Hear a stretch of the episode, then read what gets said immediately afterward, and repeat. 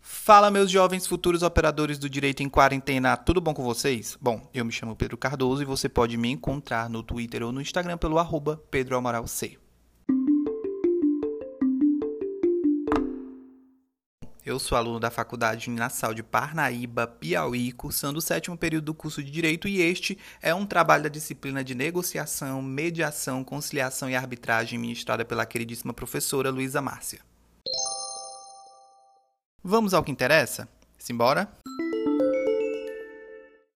E o que nos interessa hoje é a mediação. Eu acho que vocês já ouviram falar um pouco da mediação. Se eu tiver algum ouvinte aqui do curso de direito, com certeza todos já ouviram falar sobre a mediação. Mas, para quem não ouviu falar ainda, a mediação é um dos tipos de soluções de conflitos abraçados pelo processo civil e que tem como objetivo principal resolver aqueles problemas do dia a dia que as partes precisam solucionar, porém, sem a necessidade de um processo mais longo, mais demorado, um processo maior dentro do Poder Judiciário. A gente sabe hoje em dia que o Poder Judiciário ele sofre com a questão da celeridade e aí a mediação, ou seja, essas soluções de conflitos, elas trazem essa maior celeridade às pessoas que buscam por esses métodos de solução de conflitos.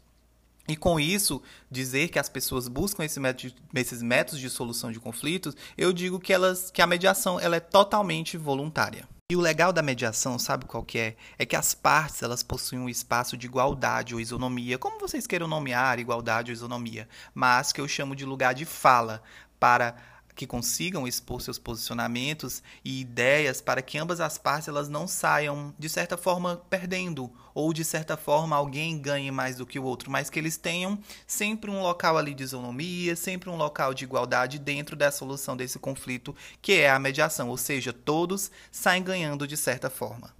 Esse salvador da pátria, esse mediador que vai ajudar as pessoas a solucionar os seus conflitos dentro da sessão de mediação, de acordo com a lei de mediação, que é a Lei 13.140, devo dizer o número da lei para vocês, pode ser alguém que as partes tenham confiança e conheçam, ou alguém que foi instruído pelo Tribunal de Justiça. Mas vale lembrar que, que em ambos os casos, o mediador ele precisa ser totalmente neutro, sendo impedido de dar conselhos ou até mesmo de tomar decisões. O seu papel é apenas abrir um caminho de diálogo entre as partes que antes da mediação não era possível uma coisa, não é porque o processo não está acontecendo na presença de um juiz ou dentro do tribunal que os processos eles não são confidenciais. Eles são sim.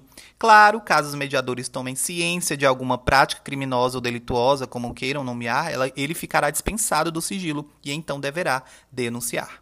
E além das partes do mediador, pode existir mais alguém dentro das sessões de mediação? A resposta é sim. Se a matéria da sessão for família, estarão, por exemplo, o cônjuge, os responsáveis, etc. Os advogados também atuarão enquanto parte no processo. E pode haver também o que chamamos de observadores, que são os mediadores que observam, aqueles mediadores centrais que estão ali centralizando a mediação. Enfim, para a gente não se prolongar tanto sobre o assunto, sobre a mediação, caso o objetivo da sessão ele seja alcançado, o mediador ele irá redigir uma peça ou um relatório para que seja juntada e homologada pelo juiz do processo, ou nos casos em que ainda não houve abertura do processo, nos casos pré-processuais, pelo coordenador do Centro Judiciário de Solução de Conflitos, ou o SEJUSC.